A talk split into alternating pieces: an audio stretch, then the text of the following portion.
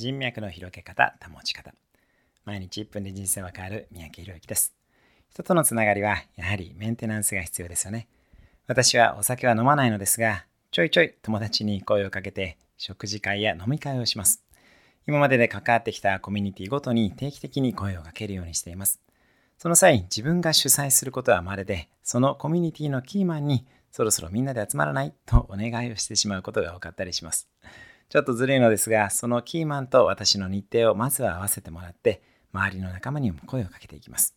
結果的に数年ぶりにみんなで集まったりしますので、主催のキーマンはもちろん、発起人の私も感謝されます。みんなのネットワークがつながっていくので、こちらも嬉しいです。中学、高校、大学の友人、会社員だった頃の仲間、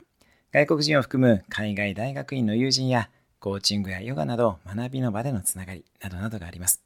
どれも大切なコミュニティなのですが、定期的に集まらないとどんどん疎遠になってしまいます。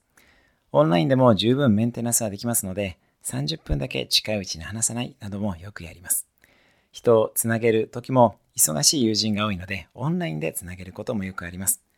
大切な人とは定期的に連絡を取るようにしましょう。素敵な人同士をどんどんつなげていきましょう。